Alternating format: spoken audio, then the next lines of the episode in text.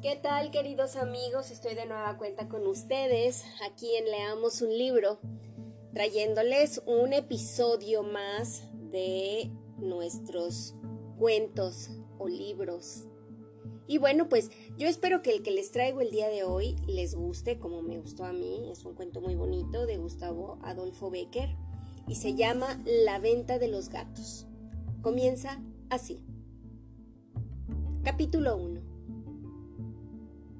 en Sevilla, y en mitad del camino que se dirige al convento de San Jerónimo, desde la puerta de la Macarena, hay, entre otros ventorrillos célebres, que son grandes casas de campo donde se vende comida a los viajeros, uno que, por el lugar en que está colocado y las circunstancias especiales que en él concurren, puede decirse que era, si ya no lo es, el más neto y característico de todos los ventorrillos andaluces.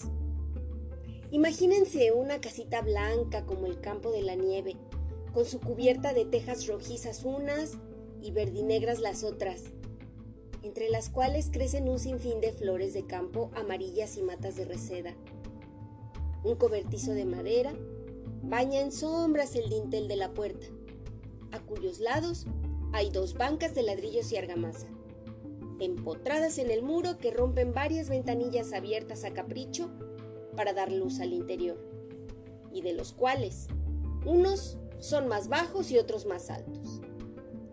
Este en forma cuadrangular, aquel imitando un ventanal o un tragaluz. Se ven de trecho en trecho algunas estacas y anillas de hierro que sirven para atar las caballerías una parra muy vieja que retuerce sus negruzcos troncos por entre el armazón de maderas que la sostiene, vistiéndose de capullos tiernos de la vid y hojas verdes y anchas. Cubre como un dosel el estrado, el cual lo componen tres bancos de pino, media docena de sillas de madera desvencijadas y hasta seis o siete mesas cojas y hechas de tablas mal unidas. Por uno de los costados de la casa sube una madre selva, agarrándose a las grietas de las paredes hasta llegar al tejado, de cuyo alero penden algunas guías que se mecen con el aire, semejando flotantes pabellones de verdura. Al pie del otro corre una cerca de carrizo, señalando los límites de un pequeño jardín, que parece una canastilla de juncos rebosando flores. Las copas de dos corpulentos árboles que se levantan a espaldas de la casa de campo forman el fondo oscuro sobre el cual se destacan sus blancas chimeneas.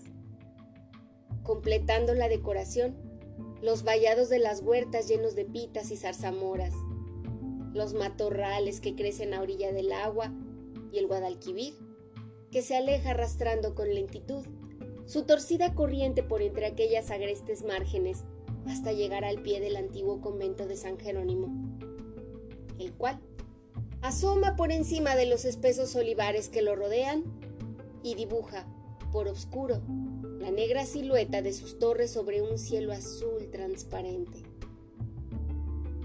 Imagínense este paisaje animado por una multitud de figuras, de hombres, mujeres, chiquillos y animales formando grupos a cual más pintoresco y característico.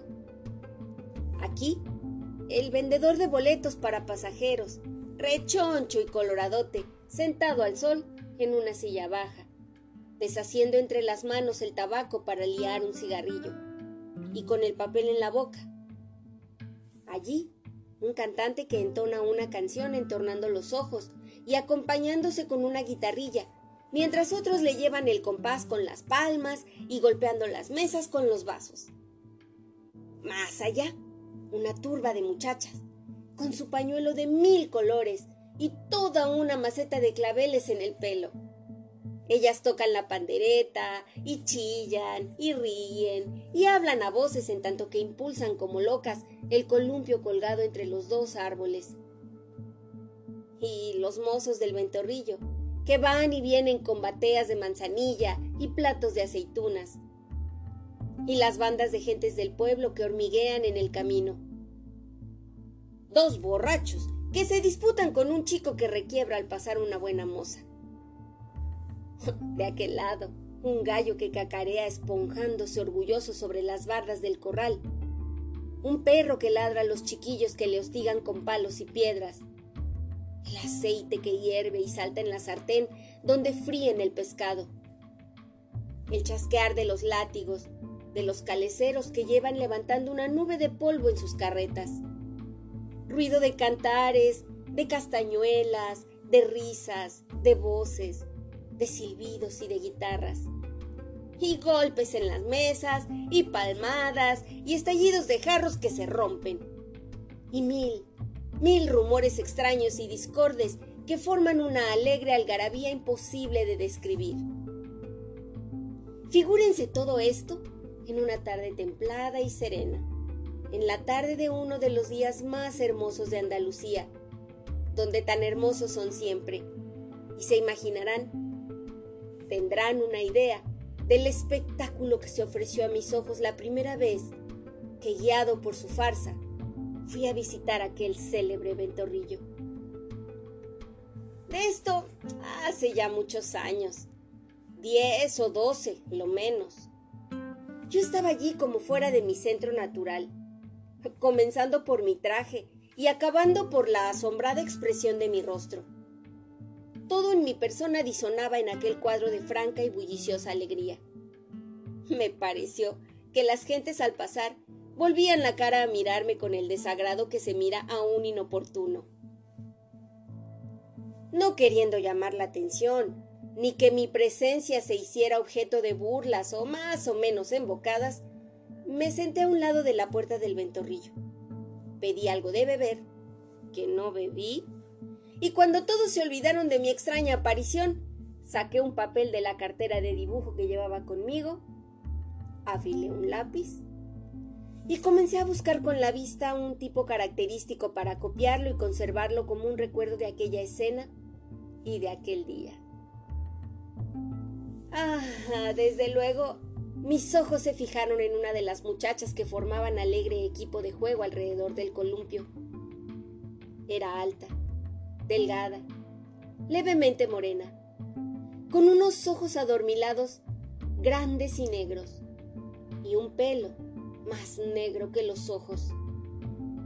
Mientras yo hacía el dibujo, un grupo de hombres, entre los cuales había uno que rasgueaba la guitarra con mucho aire, entonaban a coro cantares alusivos a las prendas personales, los secretillos de amor, las inclinaciones o las historias de celos y desdenes de las muchachas que se entretenían alrededor del columpio.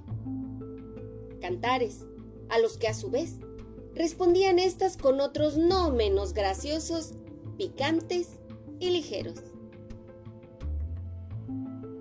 La muchacha morena, esbelta y decidora que había escogido por modelo, llevaba la voz entre las mujeres y componía las coplas y las decía, acompañada del ruido de las palmas y las risas de sus compañeras. Mientras el tocador parecía ser el jefe de los mozos y el que entre todos ellos despuntaba por su gracia y sus desenfrenados palabras ingeniosas. Por mi parte, no necesité mucho tiempo para conocer que entre ambos existía algún sentimiento de afección que se revelaba en sus cantares, llenos de alusiones transparentes y frases enamoradas. Cuando terminé mi obra, comenzaba a hacerse de noche y en la torre de la catedral se habían encendido los dos faroles del retablo de las campanas, y sus luces parecían los ojos de fuego de aquel gigante de argamasa y ladrillo que dominaba toda la ciudad. Los grupos se iban disolviendo poco a poco y perdiéndose a lo largo del camino entre la bruma y del crepúsculo. La luna empezaba a dibujarse sobre el fondo violado y oscuro del cielo. Las muchachas se alejaban juntas y cantando, y sus voces dulces se debilitaban gradualmente hasta confundirse con los otros rumores indistintos y lejanos que temblaban en el aire. Todo acababa a la vez. El día, el bullicio, la animación y la fiesta. Y de todo no quedaba sino un eco en el oído y en el alma, como una vibración suavísima, como un dulce sopor parecido al que se experimenta al despertar de un sueño agradable. Luego que hubieron desaparecido las últimas personas, doblé mi dibujo. Lo guardé en la cartera. Llamé con una palmada al mozo, pagué el pequeño gasto que había hecho y ya me disponía a alejarme cuando sentí que me detenían suavemente por el brazo. Era el muchacho de la guitarra, que yo había notado antes y que mientras dibujaba me miraba mucho y con cierto aire de curiosidad. Yo no había reparado que, después de concluida la broma, se acercó disimuladamente hasta el sitio en que me encontraba, con el objeto de ver qué hacía yo, mirando con tanta insistencia a la mujer por quien él parecía interesarse. Señorito, me dijo con un acento que él procuró suavizar todo lo posible. Voy a pedirle a usted un favor. ¿Un favor? exclamé yo, sin comprender cuáles podrían ser sus pretensiones. Diga usted que si está en mi mano, es cosa hecha. ¿Me quiere usted dar esa pintura que ha hecho? Al oír sus últimas palabras no pude menos que quedarme un rato perplejo. Extrañaba, por una parte, la petición, que no dejaba de ser bastante rara, y por otra, el tono, que no podía decirse a punto fijo si era de amenaza o de súplica. Él hubo de comprender mi duda y se apresuró en el momento a añadir. Se lo pido a usted por la salud de su madre por la mujer que más quiera en este mundo, si es que quiere alguna. Pídame usted en cambio todo lo que yo pueda hacer en mi pobreza. No supe qué contestar para eludir el compromiso. Casi, casi hubiera preferido que viniese en son de quimera, a trueque de conservar el bosquejo de aquella mujer que tanto me había impresionado. Pero sea por sorpresa del momento, sea que yo a nada sé decir que no, ello es que abrí mi cartera, saqué el papel y se lo alargué sin decir una palabra. Referir las frases de agradecimiento del muchacho, sus exclamaciones al mirar nuevamente el dibujo a la luz del reverbero de la venta, el cuidado con que lo dobló para guardárselo en la faja, los ofrecimientos que me hizo y las grandes alabanzas con que ponderó la suerte de haber encontrado lo que él llamaba un señorito templao y neto. Sería tarea dificilísima, por no decir imposible. Solo diré que, como entre unas y otras se había hecho completamente de noche, que quise que no se empeñó en acompañarme hasta la puerta de la Macarena. Y tanto dio en ello que por fin me determiné a que emprendiésemos el camino juntos. El camino es bien corto, pero mientras duró, encontró una forma de contarme de pe a pa toda la historia de sus amores. La venta, donde se había celebrado la función, era de su padre, quien le tenía prometido, para cuando se casase, una huerta que lindaba con la casa y que también le pertenecía. En cuanto a la muchacha, objeto de su cariño, que me describió con los más vivos colores y las frases más pintorescas, me dijo que se llamaba Amparo, que se había criado en su casa desde muy pequeñita, y se ignoraba quiénes fuesen sus padres. Todo esto, y cien otros detalles de más escaso interés, me refirió durante el camino. Cuando llegamos a las puertas de la ciudad, me dio un fuerte apretón de manos. Tornó a ofrecérseme y se marchó entonando un cantar, cuyos ecos se, se dilataban a lo lejos en el silencio de la noche. Yo permanecí un rato viéndolo ir.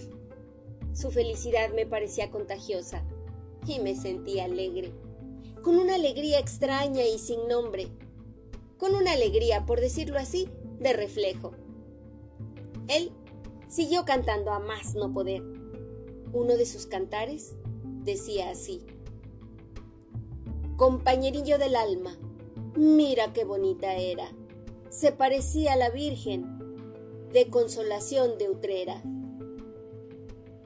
Con su voz comenzaba a perderse y oía en las ráfagas de la brisa otra delgada y vibrante que sonaba más lejos aún. Era ella, que lo aguardaba impaciente. Pocos días después, abandoné a Sevilla. Y pasaron muchos años sin que volviese a ella y olvidé muchas cosas que allí me habían sucedido. Pero el recuerdo de tanta y tan ignorada y tranquila felicidad no se me borró nunca de la memoria. Capítulo 2 Como he dicho, transcurrieron muchos años después de que abandoné a Sevilla, sin que olvidase del todo aquella tarde, cuyo recuerdo pasaba algunas veces por mi imaginación como una brisa bienhechora que refresca el ardor de la frente. Cuando el azar me condujo de nuevo a la gran ciudad, que con tantas razones llamada Reina de Andalucía, una de las cosas que más llamaron mi atención fue el notable cambio verificado durante mi ausencia. Edificios, manzanas de casas y barrios enteros habían surgido al contacto mágico de la industria y el capital. Por todas partes fábricas, jardines, posiciones de recreo, frondosas alamedas, pero, por desgracia, muchas venerables construcciones antiguas habían desaparecido. Visité nuevamente muchos soberbios edificios llenos de recuerdos históricos y artísticos. Torné a vagar y a perderme entre las mil y mil revueltas del curioso barrio de Santa Cruz. Extrañé, en el curso de mis paseos, muchas cosas nuevas que se han levantado no sé cómo. Eché de menos muchas cosas viejas que han desaparecido no sé por qué. Y por último, me dirigí a la orilla del río. La orilla del río ha sido siempre en Sevilla, el lugar predilecto de mis excursiones. Después que hube admirado el magnífico panorama que me ofrece en el punto por donde une sus opuestas márgenes el puente de hierro, después de que hube recorrido con la mirada absorta los mil detalles, palacios y blancos caseríos, después que pasé revista a los innumerables buques anclados en sus aguas que desplegaban al aire los ligeros gallardetes de mil colores, y oí el confuso hervidero del muelle, donde todo respira actividad y movimiento, remontando con la imaginación la corriente del río, me trasladé hasta San Jerónimo. Me acordaba de aquel paisaje tranquilo, reposado y luminoso, en que la rica vegetación de Andalucía despliega sin aliño sus galas naturales como si hubiera ido en un brote corriente arriba, vi desfilar otra vez, con ayuda de la memoria. Por un lado, el monasterio de la Cartuja, con sus arboledas y sus altas y delgadas torres. Por otro, el barrio de los humeros, los antiguos murallones de la ciudad, mitad árabes, mitad romanos, las huertas con sus vallados cubiertos de zarzas y las norias que sombrean algunos árboles aislados y corpulentos. Y por último, San Jerónimo. Al llegar aquí, con la imaginación, se me representaron con más viveza que nunca los recuerdos que aún conservaba de la famosa venta. Y me figuré que asistía de nuevo a aquellas fiestas populares y oía cantar a las muchachas, meciéndose en el columpio, y veía los grupillos de gentes del pueblo vagar por los prados, merendar unos, disputar los otros, reír estos, bailar aquellos, y todos agitarse, rebosando juventud, animación y alegría. ¡Ja! Ahí estaba ella, rodeada de sus hijos, lejos ya del grupo de las mozuelas que reían y cantaban. Y ahí estaba él, tranquilo y satisfecho de su felicidad, mirando con ternura reunidas a, su alrededor y felices a todas las personas que más amaba en el mundo. Su mujer, sus hijos, su padre, que estaba entonces como hacía diez años, sentado a la puerta de su venta, liando impasible su cigarro de papel, sin más variación que tener blanca como la nieve la cabeza, que antes era gris. Un amigo que me acompañaba en el paseo, notando la especie de éxtasis en que estuve abstraído con esas ideas durante algunos minutos, me sacudió al fin del brazo, preguntándome ¿En qué piensas? Ah, pensaba, le contesté, en la venta de los gatos. Y revolví aquí, dentro de la imaginación, todos los agradables recuerdos que guardo de una tarde que estuve ahí, en San Jerónimo. En este instante, concluía una historia que dejé empezada allí, y la concluía tan a mi gusto que creo no puede tener otro final que el que yo le he hecho. Y a propósito de la venta de los gatos, proseguí dirigiéndome a mi amigo. ¿Cuándo nos vamos allí una tarde a merendar y a tener un rato de convivencia? ¿Un rato de convivencia? exclamó mi interlocutor, con una expresión de asombro que yo no acertaba a explicarme entonces. Un rato de convivencia. Pues digo que el sitio es aparente para el caso. ¿Y por qué no? Le repliqué admirándome a mi vez de sus admiraciones. La razón es muy sencilla, me dijo, por último, porque a cien pasos de la venta han hecho el nuevo cementerio. Entonces fui yo el que lo miré con ojos asombrados y permanecí algunos instantes en silencio antes de añadir una sola palabra. Volvimos a la ciudad y pasó aquel día y pasaron algunos otros más sin que yo pudiese desechar del todo la impresión que me había causado una noticia tan inesperada. Por más vueltas que le daba, mi historia de la muchacha morena no tenía ya fin, pues el inventado no podía concebirla. Se me antojaba inverosímil un cuadro de felicidad y alegría con un cementerio por fondo.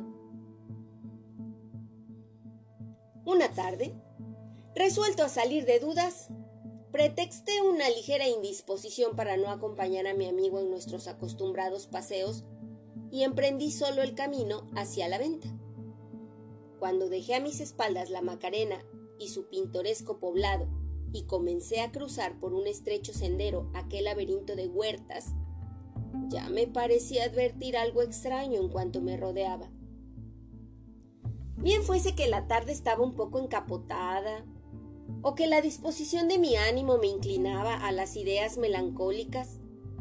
Lo cierto es que sentí frío y tristeza, y noté un silencio que me recordaba la completa soledad, como el sueño recuerda la muerte. Anduve un rato sin detenerme Acabé por cruzar las huertas para abreviar la distancia y entré en el camino de San Lázaro, desde donde ya se divisa a lo lejos el convento de San Jerónimo. Tal vez será una ilusión, pero a mí me parece que por el camino que pasan los muertos hasta los árboles y las hierbas, toman al cabo un color diferente. Por lo menos allí se me antojó que faltaban tonos calurosos y armónicos, frescura en la arboleda, ambiente en el espacio y luz en el terreno. El paisaje era monótono, las figuras negras y aisladas. Por aquí, un carro que marchaba pausadamente, cubierto de luto, sin levantar polvo, sin chasquidos de látigo, sin griterío, sin movimiento casi. Más allá, un hombre de mala cara con un asadón en el hombro, o un sacerdote con su sotana oscura, o un grupo de ancianos mal vestidos o de aspecto repugnante, con cirios apagados en las manos que volvían silenciosos con la cabeza baja y los ojos fijos en la tierra. Yo me creía transportado no sé a dónde, pues todo lo que veía me recordaba un paisaje cuyos contornos eran los mismos de siempre, pero cuyos colores se habían borrado. Por decirlo así, no quedando de ello sino una media tinta dudosa. La impresión que experimentaba solo puede compararse a la que sentimos en esos sueños en que, por un fenómeno inexplicable, las cosas son y no son a la vez, y los sitios en que creemos hallarnos se transforman, en parte de una manera estrambótica e imposible. Por último, llegué al ventorrillo. Lo recordé más por el rótulo que aún conservaba escrito con grandes letras en una de sus paredes que por nada. Pues en cuanto al caserío, se me figuró que hasta había cambiado de forma y proporciones. Desde luego, puedo asegurar que estaba mucho más ruinoso, abandonado y triste. La sombra del cementerio, que se alzaba en el fondo, parecía extenderse hacia él, envolviéndolo en una oscura proyección como en un sudario. El dueño del negocio estaba solo, completamente solo. Conocí que era el mismo de hacía 10 años y lo conocí. ¿Por qué? No sé. Pues en este tiempo había envejecido hasta el punto de aparentar un viejo decrépito y moribundo. Mientras que cuando lo vi, no representaba apenas 50 años y rebosaba salud, satisfacción y vida. Me senté en una de las desiertas mesas. Pedí algo de beber, que me sirvió el dueño, y de una en otra palabra suelta, vinimos al cabo a entrar en una conversación tirada acerca de la historia de amores, cuyo último capítulo ignoraba todavía, a pesar de haber intentado adivinarlo varias veces. Todo, me dijo el pobre viejo. Todo parece que se ha conjurado contra nosotros desde la época que usted me recuerda. Ya lo sabe usted. Amparo era la niña de nuestros ojos. Se había criado aquí desde que nació. Casi era la alegría de la casa. Nunca pudo echar de menos el suyo porque yo la quería como un padre. Mi hijo se acostumbró también a quererla desde niño. Primero como un hermano, después con un cariño más grande todavía. Ya estaba en vísperas de casarse. Yo les había ofrecido lo mejor de mi poca hacienda, pues con el producto de mi tráfico me parecía tener más que suficiente para vivir con desahogo. Cuando no sé qué diablo malo tuvo envidia de nuestra felicidad y la deshizo en un momento. Primero, comenzó a susurrarse que iban a colocar un cementerio por esta parte de San Jerónimo. Unos decían que más acá, otros que más allá, y mientras todos estábamos inquietos y temerosos temblando de que se realizase este proyecto, una desgracia mayor y más cierta cayó sobre nosotros. Un día llegaron aquí en un carruaje dos señores. Me hicieron mil y mil preguntas acerca de Amparo, a la cual saqué yo cuando pequeña de la casa de huérfanos. Me pidieron los envoltorios con que la abandonaron y que yo conservaba, resultando al fin que Amparo era hija de un señor muy rico, el cual trabajó con la justicia para arrancárnosla, y trabajó tanto que logró conseguirlo. No quiero recordar siquiera el día que se la llevaron. Ella lloraba como una Magdalena. Mi hijo quería hacer una locura. Yo estaba como atontado, sin comprender lo que me sucedía. Se fue. Es decir, no se fue, porque nos quería mucho para irse, pero se la llevaron y una maldición cayó sobre esta casa. Mi hijo, después de un arrebato de desesperación espantosa, cayó como en un letargo. Yo no sé decir qué me pasó. Creí que se me había acabado el mundo. Mientras esto sucedía, se comenzó a levantar el cementerio. La gente huyó de estos contornos, Se acabaron las fiestas, los cantares y la música, y se acabó toda la alegría de estos campos, como se había acabado toda la de nuestras almas. Y Amparo no era más feliz que nosotros. Criada aquí al aire libre, entre el bullicio y la animación de la venta, educada para ser dichosa en la pobreza, la sacaron de esta vida y se secó como se secan las flores arrancadas de un huerto para llevarlas a un estrado. Mi hijo hizo esfuerzos increíbles por verla otra vez, para hablarle un momento. Todo fue inútil. Su familia no quería. Al cabo la vio, pero la vio muerta. Por aquí pasó el entierro. Yo no sabía nada. Y no sé por qué me eché a llorar cuando vi el ataúd. El corazón, que es muy leal, me decía voces. Esa es joven como Amparo, como ella. Sería también hermosa. ¿Quién sabe si será la misma? Y era. Mi hijo siguió el entierro, entró en el patio y al abrirse la caja dio un grito, cayó sin sentido en tierra y así me lo trajeron. Después se volvió loco. Y loco está. Cuando el pobre viejo llegaba a este punto de su narración, entraron en la venta dos enterradores, de siniestra figura y aspecto repugnante. Acabada su tarea, venían a echar un trago. A la salud de los muertos, como dijo uno de ellos, acompañando el chiste con una estúpida sonrisa. El dueño se enjugó una lágrima con el dorso de la mano y fue a servirles. La noche comenzaba a cerrar, oscura y tristísima. El cielo estaba negro y el campo lo mismo.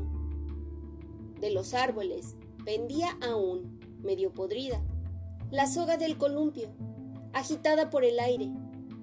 Me pareció la cuerda de una horca oscilando todavía después de haber descolgado a un reo. Solo llegaban a mis oídos algunos rumores confusos, el ladrido lejano de los perros de las huertas, el chirrido de una noria, largo, quejumbroso y agudo como un lamento. Las palabras sueltas y horribles de los sepultureros que concertaban en voz baja un robo sacrílego. No sé, en mi memoria no ha quedado, lo mismo de esta escena fantástica de desolación que de la otra escena de alegría, más que un recuerdo confuso, imposible de reproducir. Lo que me parece escuchar tal como lo escuché entonces es este cantar que entonó una voz plañidera, turbando de repente el silencio de aquellos lugares. En el carro de los muertos ha pasado por aquí Llevaba una mano fuera. Por ella la reconocí. Era el pobre muchacho que estaba encerrado en una de sus habitaciones en la venta, donde pasaba los días contemplando inmóvil el retrato de su amante, sin pronunciar una palabra, sin comer apenas, sin llorar, sin que se abriesen sus labios más que para cantar esa copla tan sencilla y tan tierna que encierra un poema de dolor que yo aprendí a descifrar entonces. Y este es el fin de la historia. Si les gustó, por favor compártanlo con sus amigos. Suscríbanse, por favor denle a la campanita para que les avise y les dé todas las notificaciones cada vez que yo suba un nuevo episodio. Les quiero mucho y les agradezco por estar aquí. Y bueno, pues si ustedes quieren volar a otros mundos sin moverse de aquí, no se pierdan el próximo episodio porque les voy a tener más historias muy bonitas como esta. Adiós.